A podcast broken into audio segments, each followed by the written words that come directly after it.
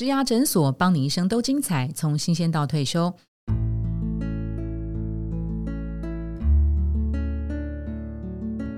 Hello，大家好，我是主持人 Pola。我们在九月份的主题哦，小主管的降财路。到了第三周呢，我们谈的是三明治主管的生存学。今天邀请到的是好好好学校共同创办人黄燕杰 Austin 来担任今天来宾。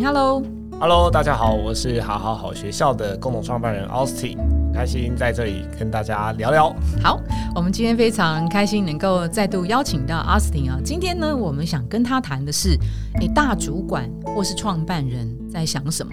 那我们就先针对这个大主管的这个角度来讲哈。我觉得今天请好好来，我觉得也特别有意思，因为他是一个极度高速成长中的这个新创公司。那刚刚那个奥斯汀也提到说，哎，他三十五岁已经是公司里面呃老老人了哈。那其实他眼中看到的啊。部署相对其实是比较年轻，然后如果是小主管也是相对比较年轻。那我觉得以一个这么有活力、这么有弹性的公司来讲，我觉得非常非常的有意思。我们就想先问他看到他，那他是什么样类型的大主管或是创办人？哈，这边有四个选项，好，四个选项，第一个。发明型的主管，那什么叫发明型的这个大主管呢？就是说他冒险性格、实验性格，比较是受启发型的这种人。那他缺点就是他没有什么耐心。请直接简单扼要讲重点，除非呢，今天这个专案是非常非常的重要，你再讲一些细节。这是第一个发明型。我们现在已经要做选择了吗？唯一选择，我觉得其他三个不用听了。那我刚刚还是要听哦，因为你知道吗？有些主管，有些大主管他是复合型的，他同时有一跟二，或是一跟三不等哈。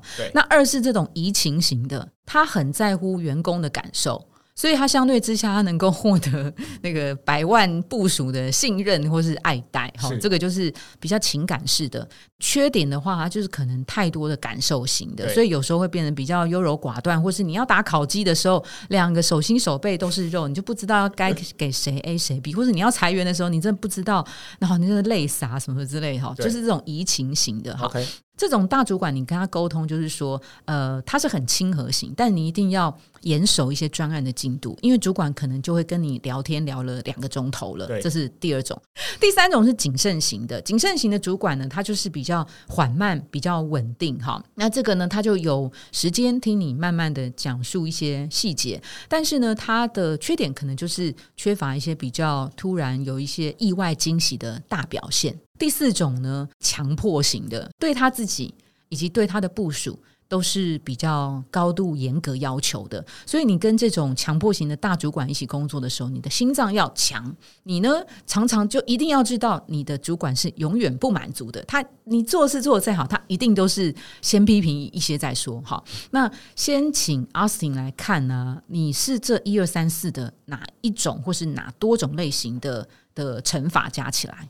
哪些？我觉得我应该是第二种吧。第二种移情哦，真的哇！到底是怎么样？哪一个被我们伙伴听到被亏死？没有，到底是哪一个？第一个啦，第一个发明型，还是你是发明型为主，移情型？嗯，我蛮明显是一，我完全没有二的那个成分。那我是比较明确是一啊，明发啊，发明型的，你有强迫型吗？其实没有，没有，我觉得还 OK。好，所以啊，你看哈，发明型奥斯汀就是讲究冒险、实验精神、启发精神的奥斯汀。他眼中看一些小主管常犯的几个错是什么？是不是就是不够冒险、不够实验，是吗？哦，这蛮有趣的。我好像没有从我我是发明发明型的发明型的去看我们的主管，因为我觉得啊，身为老板就是你。还是所有的事情都会看到啊，就各种各种的不同的角度。所以啊，那个阿斯汀今天讲的是创办人眼中的小主管常犯的错，好不好？好好几个错哈。好，如果是小主管，因为小主管应该都是第一次嘛，我们通常就叫 first time manager 啊。对对对，觉得这样子的角色其实他蛮大的挑战是。呃，自己的角色还没有抓到那个定位。我上我第一份工作是在雅虎，就是美商嘛。我觉得美商有一个我蛮喜欢的制度，是他们把 IC 跟 Manager 是分成两个 track，IC 是 Individual Contributor 独立贡献者，嗯嗯，那 Manager 就是主管嘛，是，所以他们把 IC 跟 Manager 分成两个独立角色。我觉得很好的一个原因是因为。这两个角色真的不一样，嗯，他需要的技能、职能跟自己的定位是不一样，所以也搭配大家如果有兴趣去查叫彼得原理嘛，嗯嗯，彼得原理就是说，呃，很多人会 IC 做的很好，哎，一路上就主管不行，被提拔嘛，就升到主管，然后发现哎哇，主管马上就 crash 掉。嗯哼，我觉得就是很明显的，你 IC 做的好，不代表你 manager 做的好。对，那反之亦然，你 manager 做的好，也不代表你 IC 做的很好。所以我觉得这是两个不同的 track。如果你今天是从 IC 升 manager，那我所以我觉得你会必须要思考的是，第一件事情就是你要去看一下你自己的定位是什么。嗯，你已经不是 IC 了，嗯，你是 manager，你要做的事情是。掌管这些你的团队的成员，每一个 IC，他们要去 deliver 团队要的目标。嗯那所以我通常看到第一个犯的错就是，他虽虽然身为 manager，但他还在做 IC 的事情。例如，例如一个行销主管，对，他原本在做广告操作，对，他做的很好，ROI 很好，ROS 很好。嗯。那升了 manager 以后，哎，他还是自己抄，因为他看不下去他的部署抄广告，结果发现 ROS drop。嗯，掉了非常多，然后广告成本巨升，他觉得受不了，所以他我自己来，对我自己来，我晚上晚上加班自己把缺的那个洞口把它补起来，嗯我自己去做这些事情，我甚至自己去修素材，嗯，哇，那这是最常遇到的问题，嗯，对，那像比如说以工程师来讲一样啊，take lead，呃，应该是要去看更多的架构性，结果他自己在修 bug，嗯，因为我觉得像这样的 case 来讲，就是会会非常可惜，因为你没有。呃，就是那个位置要做的事情，其实不是去修 bug，不是去下广告，嗯，而是带领团队去让团队有办法很自动自发，或是呃很有规律的去修 bug，让团队去下好的广告。那如果这这两个例子啊，如果他自己来，他会有什么样的后果？然后他不要自己来，那他应该怎么做？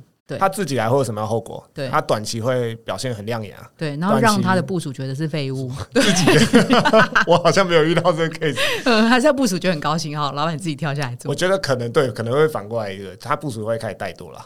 对，就是哎，我老板都会帮我 cover 掉，所以呃，没办法养成部署自己负责自己的任务的一个习惯。而且部署永远不会长大。对对对对。我我 refer 一下，因为我觉得刚刚是后果一期，就是短期会看到很不错的成果，你团队的成绩可能还是维持在你升 manager 之前。对。可是我可以 promise 你 long term 一定会 drop，而且你可能会累死。对，你的长期来讲一定会往下走。为什么？因为这个职位要做的事情就是 trigger 大家能够去带到更好的成绩。是。可是你自己跳下去做，你一个人能发挥有的能力有限啊。我们呃，比如说一个四个人的团队，好，我们升一个 manager 出来，我们希望是这个角色能够去让每一个。四个 IC 能够 deliver 更好的，嗯哼，更好的成果，而不是你一个人去 deliver 更好成果。嗯所以 short term 一定会涨来，但是 long term 会往下掉，所以这个是你会必须要去去注意的事情。你可以从你自己的 schedule 里面去看，你到底有没有在扮演一个 manager。你的打开你每一周的形式里，你应该有一个固定时段在 one one。嗯，你应该有一周哦。是新创还每周吗？没有没有，就是看你的部署多少。如果你是四个人，那你一个礼拜至少一次嘛。是呃，一个月一个人一次啊，所以你就每个礼拜就会有一次。所以你至少每个礼拜 suppose 都会有一个万万，至少一个万万。嗯，因为你作为 manager 角角色，其实你你要做的事情就帮忙你的部署去达成这个目标，而不是你自己达成目标。是，所以你有没有做万万？我看出就可以看得出来，你到底有没有在做 manager。嗯，这是第一件事情嘛。那第二件事情是，除了万万时间以外，你应该有一些时间是 strategy，你自己思考。团队策略的时间，嗯哼，因为你的部署会帮你去做执行面的战略面，谁要去想，就是 manager，嗯哼，对，那你就会必须要去打开你的形式，发现啊，你每天都在做执行面的事情，那谁要去想策略，谁要去想战略，谁要去看外面的东西，所以他一定要忍住自己不要下去做，对。对，那他可是他会有一些阵痛期。他教那些啊，他的部署追赶上速度的时候，他必须要忍受那段时间。对对对，对，但是他他一定是部署们的那个很好的 backup 嘛。对，如果他们不行的时候，他还是要下来呀。对他可能就是要下来帮忙。像比如说，我最近在帮我们 sales manager 设目标。对，那 sales manager 基本上他的目标就不是他的个人业绩目标，对他的目标是团队目标。所以团队成员有没有达标是他要负责的。但是他个人没有背，就不一定要背业绩目标。我觉得这是一个比较明确的方向跟指标。以团队来讲，你还是必须要维持到一定的目标达成率。所以，如果当你升上来发现团队不行的时候，你可能自己要跳下去做。但我会建议这件事情真的不能变成常态。嗯，你可能一季就是那么几次个位数，或是个呃最后几周。那会建议就是刚在刚开始的时候就让它发生吗？我所我我是说，就是让这个团队的 member。我们就让不好的结果开天窗就开天窗，这是一个好的好呃设计过的一个教训吗？呃，我不太会建议这样做。那原因是因为团队开天窗，其实影响到了也是团队成员对这个新任主管的信任程度。对，所以我我觉得反而过来是如果是以大主管或创办人角色，我提拔了一个新任主管以后，我其实我要做的事情是想办法让这个新任主管有阶段性的成功，是因为阶段性成功对他自己他自己会有信心，同时团队对他的领导能力也会有信心。嗯嗯嗯，对，所以我觉得这个是会必须要去思考的，而这可能是更高层级，比如中阶或高级主管要去 figure out 的一件事情。对，好，这是第一个，他们常常犯的错误就是自己来。对对对对，自己来。嗯好，那第二个我觉得是也是 IC 跟 manager 一个差异，除了自己来以外呢，就是我觉得是努力跟成果的部分搞混了。英文是这样讲，就是 IC 可能 focus 更多的是 output，就是你完成了什么样的事情，完成了什么样的任务。可是 manager 其实要看的是 outcome，嗯，outcome 是成果，嗯，就是我完成了 A、B、C 这个任务，我希望达到的是什么样的成果，嗯，这有点悬，但是对，真的再讲一次，呃，比如说啊，我假设我们说业绩目标好了，对，呃，我们说业绩目标是一百万，对，那可能以 IC 来讲，他们可能要做的事情是我拜访二十间客户，每一间客户五万，嗯，好，那 IC 的目标可能是我要拜访二十间客户，这个叫 output，我实际有去拜访二十间客户了，嗯嗯，但是有没有达到一百万？嗯哼，可能不完全是 IC 的责任，哦，因为它可能更多是产品的问题，可能是市场问题，可能是其他问题。懂懂懂，对懂。可是呢，manager 要做的事情是一百万就是你的责任，所以呃，主管要为成果负责。对对，主管主管就是为了过程执行，他有到对大致上可以这样分。虽然我们当然期待每一位成员都能够为成果负责，嗯，但是以公司的战略面来讲的话，直接 SS 到就是主管嘛，嗯哼，因为主管要直接能够面对到成果，嗯那。为什么主管能够直接面对到成果？是因为假设以刚刚的例子延续说，呃，公司希望这个团队达到一百万目标，我们说不会让到二十间客户，可是发现哎，二十间客户完成以后只完成五十万，嗯哼，那主管怎么办？主管要做的事情就是，那我要想办法再补足那五十万，对，没错。那对 I C 来讲，他可你就要变成是主管的责任去思考有什么不一样的方式去达成。你可能拜访别的客户，时间对，你可能更大的客户，对对对对对对。所以这个是主管的责任，然后也都是我们观察到 first time manager 会卡关的一个点，因为他思维会发现呀，我以前做这样就可以，对，我以前做这样就可以，可是为什么升到主管后发现哇不一样了？嗯，就是我做这些东西不够，但你现在来怪怪怪罪我哦，那因为的确就是你要负责啊，你要负责是成果，不是努力。那第三个我觉得蛮上犯的错就是不敢向上管理。没有做到向上管理，就是哎，他刚升主管，他认为所有所有事情都他要扛，天塌下来他也要扛，业绩没到他也要扛，团队成员要离职他也要扛，嗯，所以他就全部自己扛下来，嗯，然后没有去跟他的中介主管去反映。反映这个问题，对，那这是我觉得很常看到，因为初业主管就是新官上任嘛，说啊。公司提拔我，对，提公司提拔我，我就是要抵，我就是要解决问题，结果我还把问题往上抛。哦，对，可是这个东西其实我觉得初阶主管，尤其是刚升任主管来讲，他会呃经验不足了。对，对，有些成有些事情的确是你要扛，但也有蛮多事情你没有，你没有办法。动太多的资源，你可能需要中介主管来帮忙协助。那怎么判断呢？什么时候该往上？这有点难哦。对，这有点难。所以我觉得蛮有趣的是，我的中介，我有一个也算初阶主管，first time manager。是，我觉得他很有趣，他会自己来 manage 我。他会说：“哎，Austin，你最近很忙，可是我很久没有跟你玩玩了。我约我约你下个礼拜玩玩一下。”嗯嗯嗯，这是我觉得蛮好的一个特质。我也觉得，even 没有什么事情，你还是应该要跟你老板约玩玩。OK，对，那你可以闲聊，你可以听听看。你不一定要寻求协助，但你可以跟他聊这个问题。嗯，然后你可以告诉你的主管，就是初阶主管可以告诉中阶主管说：“我遇到这个问题，然后我打算这样解决，你有没有更好建议可以给我？”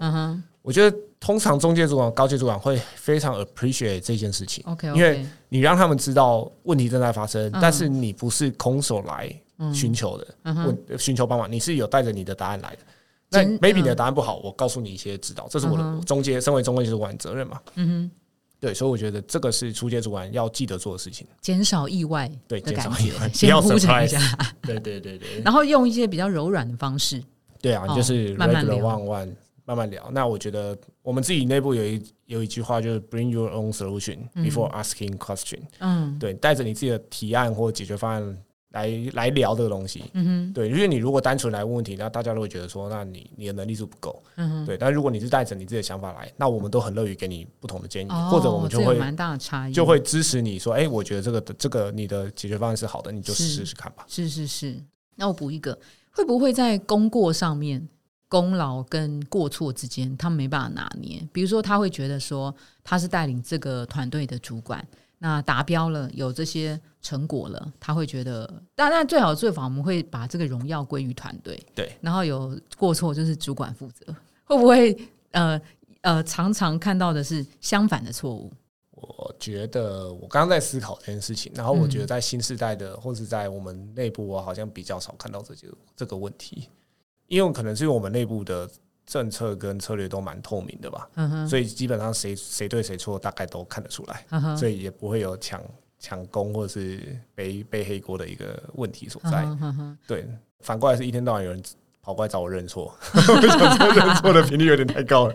OK OK，那会不会有一个呃另外一个常犯的错误，就是呃主管小主管来找你，但是他就把问题丢给你了，对，那就是所谓猴子学这件事情，刚刚讲过嘛？对对对对对，那这个就会比较。比较可惜一点点啊。OK，对，好，那还有要问的是说，呃，不敢要求，这一定会，因为尤其是从 peer 中提拔出来的，对，哇，原本是团队伙伴同仁，对啊，然后突然变主管，会变得不敢要求。嗯，那我觉得这件事情可能就变得是，就是回到是主管帽的意思嘛，就是你在做绩效考的时候，你就是要戴这顶帽子。然后我们通常也会去讲的一件事情是。当你成为主管以后，你要做的事情是帮助你的部署。嗯，帮助你的部署包含的是告诉他们做不好的地方，嗯要求他们该有的纪律，这些东西就是帮助。因为我会跟他们分享一些我过去遇到 case，就是我不帮助他，我没有要求他，结果过了一年，他反而回来 complain 我说我在浪费他的时间，我浪费他的生命。哦，那我觉得这是大家都不乐见的，所以蛮好的故事。对，但这件事情就会变成是大家会需要去，我觉得。身为一个新任主管，你会需要一个仪式感，告诉一下自己，你已经是主管。对我接下来要做的是主管的角色。仪式感是什么？我自己就是冥想一下而已啊，就深呼吸一下，就是我要进行万万之前，现在换帽子了。对对对，像我自己，我自己蛮有趣，就是我在公司其实扮演也是两个角色，我一个角色是创办人，嗯，一个角色是呃企业端的大主管，对，中文名字叫黄燕杰，然后英文名字叫 AU，嗯。Austin，所以 公司内部就是，如果他要找的是创办人，他会叫我 AU；然后如果他要找的是企业端主管，他叫我找我燕姐，就会叫我燕姐。那我觉得这个对我来讲就是一个蛮好的仪式感，就是我会告诉我说，我等一下扮演是燕姐，所以我会我是一个中介主管，所以我要承上启下，就是我要把 CEO 的任务交代给呃底下，是是是，然后。呃，有时候如果是一些比较软性的，大家来找我是因为我是 co-founder，那我说，哎，我是 AU，我等下跟他聊天，我不能帮他做决定，我也必须要让他知道说，哦，他的团队内有主管，他实际的需求应该要跟他的主管反映，而不是来直接来找 co-founder 反映。所以不同的角色，不同的帽子，你会需要。在每一场会议之前，告诉自己接下来这段时间我扮演的是什么样的角色。嗯哼，所以如果说在心境上面有些压力的时候啊，得告诉自己今天要换不同的帽子了。所以这件事情，也许练习久了之后，可以解决你不敢要求，或是不敢扮黑脸，或是也许过去对于人员的呃，希望人员比较好。高于绩效比较好，也许有些人是比较人和型的这种人，好，所以他可能就会需要呃，在开启那个比较 tough 的谈话之前，要稍微心境上面做一个仪式上的转换，对对不对？好，那还有没有常会碰到那种呃，以为授权就以为叫叫做授权，可是他其实是。就是万事不问，但是也不事事过问，这样子有没有这种情况 啊？有啊，其实我自己也在这里面学到很多，因为我就是那种万事不过问哦，我所以就出包了。对，我在我记得我印象中，在一八一九年的时候，我们 recruit 了一个 HR，然后这 HR 进来可能半个月一个月以后，他就跟我说：“哎呀，Austin，我觉得你有一个很大的问题，就是你的有效授权做的不够好。”嗯，有效授权。对，因为其实大家可以去搜寻这个。我觉得有点是专有名词啊，就叫有效授权。其实授权，呃，不单纯是说，哎，你要跟他讲说你要做什么事情，这样就结束了。你会必须要帮他设定好一个明确的框架，什么时间点该完成什么样的样子，然后这个样子我期待是 A、B、C。可是有时候你会觉得说，这是应该他自己要展开的 plan 吗？对，这是我自己很 struggle 的一件事情。是啊，对，但呃，我觉得这个要看部署能力，的确要看部署能力，因为我也遇到过，呃。需要我这样做规划有效授权的，嗯，我也遇遇到过，他很会向上管理，他已经把我这套写好，然后带着来问我说：“哎，Austin，我的计划是这样，你觉得可不可行？可行我就这样执行。”那我觉得这个就是蛮明确，不同的部署能力，它会有不同的反映出来的结果。对，那你就蛮幸运的。如果你遇到都是后者，那你很幸运。嗯，但你一定都是混杂。因为你的团队有 junior 也有 senior 嘛。嗯，但如果是后者的话，可能你就可以减少主动在 watch 他的那个频次嘛。如果是前者的话，你就要比较比较常去问一下进度啊，什么什么的这样。其实我觉得这也是一个对我来讲是一个 trade off。一般来讲应该是这样没错，就是我们针对比较 junior 的他，我们会需要比较关心他多一点事情。但我觉得我有点反其道而行，嗯就是我因为我对 junior 的观察或是。给予的任务相对是比较简单，风险程度也比较高一点。嗯，我花的时间，老实说是相对比较少的。嗯，对，因为其实也在管理学上面有一个说法，说你应该把你时间花在那些真的对团队 leverage 大的，对对，应该去关注到这些事情。对，那所以我其实花在 senior 时间上面是稍微多一点点的，我会确保他们 deliver 他们说的，他们说的这些东西，是是是，然后也让他们去。完成比较 tough 的任务，然后给更多的协助，这样。那 junior 部分，我其实会 leverage 一些 mentor 了，嗯，因为我知道他很 junior 嘛。那我觉得 junior 的事情，呃，先让他熟悉，然后先让他上轨道。那这件事情不一定是要由我来做，我可能会找团队比较资深的伙伴去帮我协助。嗯哼，对，然后他们通常也会比较。愿意接受 mentor 式的协助，因为呃，junior 伙伴对主管来讲就会比较远一点。他甚至有些呃，有一些 junior 他会比较害怕跟主管弯弯。那这种情况，我就会让比较 senior 去协助。OK OK，其实 Austin 刚刚讲到一个，也是管理学上常常。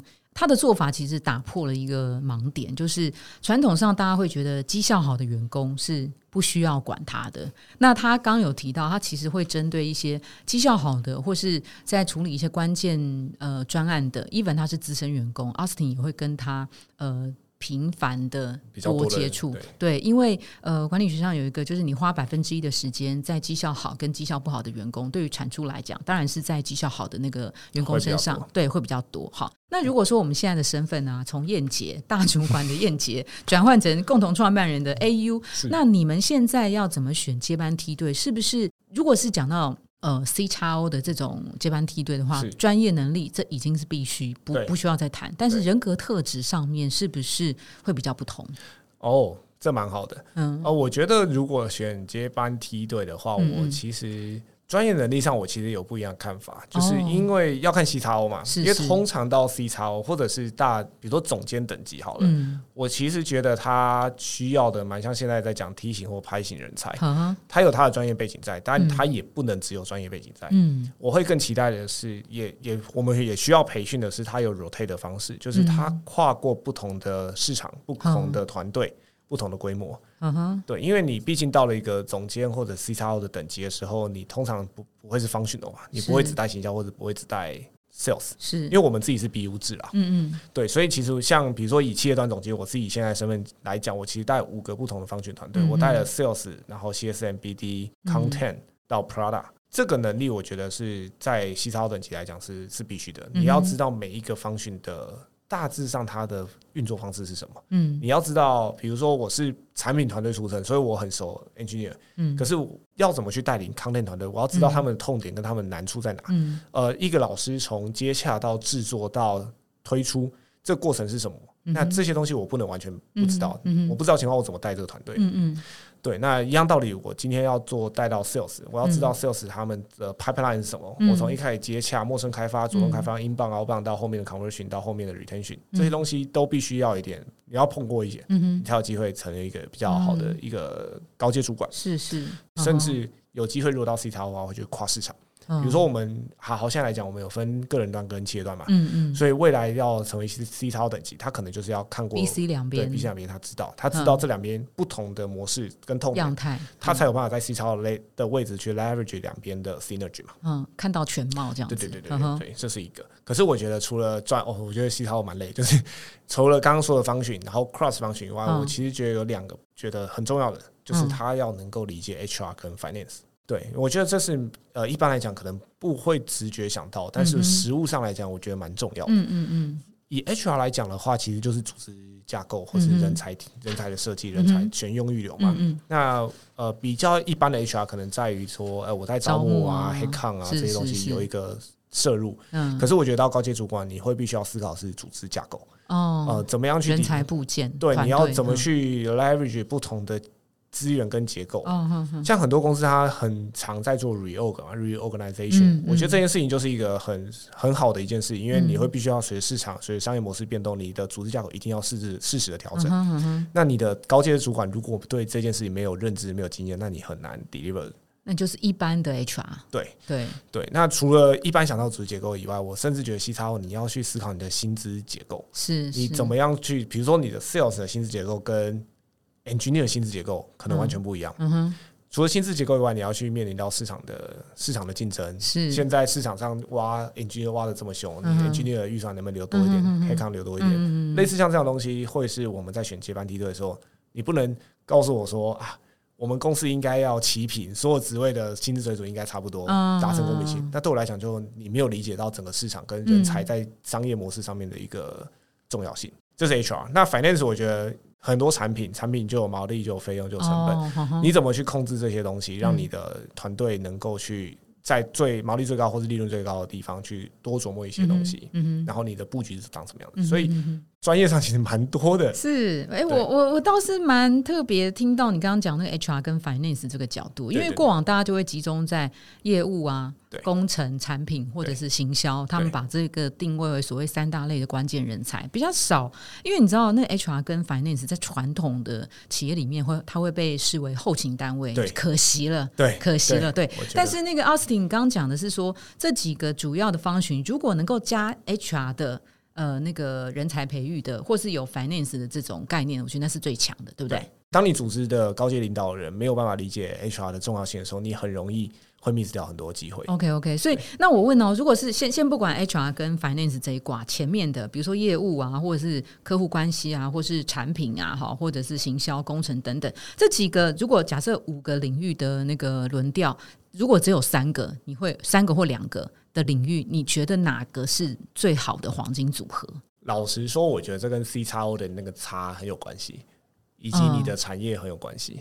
如果你如果我们今天就 CEO 阿诺要退休了，如果阿诺要退休，对对，就如果以好好的呃结构来讲的话，那我会觉得产品跟内容，产品跟内容，因为这两个是我们最主要的 service 核心。有了这两个好的话，其实业务就带上来了。对。人格特质呢？完全不一样，就是产品跟内容的人格特质是完全不一样。如果你再加上行销，就是三群不一样的人。如果说我今天要是 CEO 呢，就是阿诺呢？啊，你说如果是 CEO 的人格特质是什么？对，接班梯队的，你可以睡的不用太多，常见的没有办法睡觉，没有啦。CEO 人格特质，马斯克一样。我觉得很多基本的公司的人格特质是必须，就是呃诚信。这个我觉得是 C 叉 O 里面最最基本。你的行为跟你的思维是一致的。对，就是你你想什么你就做什么，你你的行为不会跟你的思维冲突。从你内心在思考的部分展现出来的行为，我是对自己诚实的。对对对，这样子的意思。延伸出来的话，我觉得就是。公司的价值观，growth mindset 跟 open mindedness。以新创 CEO 来讲，我觉得这两件事格外重要。哦对，因为很多人说新创的成长天花板就是 CEO 的成长天花板。嗯，你 CEO 到什么程度，大概就卡在那边不会动了。七年从四个人变到一百四十个人，哇，那个维度跟需要 cover 的 knowledge 是完全不一样的。就像呃 HR 跟 finance 甚至 legal 的相关知识，都是可能都要自自己具备，自己去学习这些东西，因为。不会有人来教我们啦，我们就要自己去寻求这些学习资源。那另外一个是，我觉得是 open mindedness，就是 open mindedness 如果套用在 CEO 了上面来讲的话，我觉得一句话蛮蛮直接，就是没有永远的敌人，也没有永远朋友，在商场上嘛，是是是，你能不能够 open minded，就是说认知到说你的 partner 可能是亦敌亦友，对亦敌亦友，真的，过去曾经是竞争者，竞争者，未来有没有合作的？对啊，因为市场动得这么快，然后大家结构不一样。实际上，我们最近也遇到很多的合作，就是我们可能在一五一六年的 computer，哦，我们最近开始大家都在思考大家合作，因为呃，蛮庆幸的，我觉得台湾 CEO 大部分都还蛮有这样的特质，就是大家看的都是蛮远的，对，蛮 open，然后大家也认知到说啊，台湾市场其实不大了，那我们不要在这个里面一直在竞争，我们应该 是各自在各自的领域上努力，然后有重叠的部分我们就一起合作。但你如果一直死守着自己的固执的思维的话，这件事情就很难发生。所以我觉得这个是在人格特质里面一个蛮重要的事情。OK，那在今天节目最后啊，我们也帮粉丝来敲完哈。那有一位粉丝在 一零四植牙诊所上发问，这个是几乎不管是任何公司，什么新创或是传统都会碰到的问题，就是如何向上管理。情绪控管不佳的主管，那他其实是问到说，哎，他公司有一位情绪自主管理就 EQ 非常差的，因为强调是女主管嘛，哈，其实我觉得也许男主管也会，我们这边把性别这个问题拿掉，对，反正 anyway 就是呃 EQ 很差，差到什么程度呢？就是呃每天会抱怨所有的人，然后也会在。办公室里面，呃，对这个发问的人咆哮羞辱啊，哈，那呃，几乎所有人啊，正面背面全部都被他咆哮过了。但这个人很想很想举手，可是又怕老板冷处理或是不处理，那他可能担心换工作的话找不到福利或薪资比目前更好的工作。那通常可以怎么样面对 EQ 比较差的这种主管？尤其如果是直属主管，那更惨，你躲都躲不掉。哦，对，请问身为大主管的那个燕杰可以怎么处理这件事？哎，他刚刚说他是那个发明型的主管哦，不耐细节哦，希望你的伙伴们不会觉得说你 EQ 应该还好嘛哦，应该还好，对对对对。好，那怎么处理啊？我算蛮幸运的，所以我这题有点难回答，因为我我没有我的我有工作过嘛，但我的工作主管人蛮好的，然后后来就变老板嘛，所以我也上面也没有主管，是是，所以我。没有实际的亲身经验，但是我有观察到过去可能其他伙伴的经验。对，那那通常呢？我直觉回答是你就换个工作吧。我觉得这个不好 不好处理了。但的确，呃，如果不换工作的前提下来讲，我觉得可能有一个东西可以试试看。我不知道做不做得到，但是我有一个朋友做到了，他问问他的老板啊，什么？他主主动举手跟他说：“我想跟你。”对。嗯，而且这件事我发生过两次，不同人不同组别。你说弯弯他的老板就是这个情绪 EQ 很差的人，对，好，然后呢，直球直接找他，对，然后他万万的内容就会是跟他的老板直球对决，嗯。他可能会关心他老板，他有关心一下他老板最近状况是什么。好聪明哦，关心老板，你最近还好吗？家里很多时候老板会 EQ 很差的原因，可能他压力很大，可能他有受了很多不没办法说的一些屈呃那个那个委屈，嗯，对，那。有时候你的部署关系的时候，甚至我听过一个故事，是他问问他老板说，他老板爆哭。对，我觉得这个就是一个蛮明确的，是蛮明确的 signal。我觉得他老板的压力跟或他的身心状况不是一个很好的状态，他需要协助，他需要援手，但没有，因为身为主管，其实他不可能主动去跟他的 member 寻求援助。嗯，但他可能就卡关了，卡住了。嗯。所以这时候，如果你是 member，如果你跟他聊天，有时候会不小心开启他的另外一扇哦，对，心打开心中的那个枷锁，这样对。但如同我说，我我是发明者，我不是那个 EQ 型，OK，所以这件事情对我来讲，我真的没有不确定。是是是。那做这件事情啊，可能有要么就是大好，要么就是大坏。但大坏对他来讲也没差，反正 nothing to lose 啊。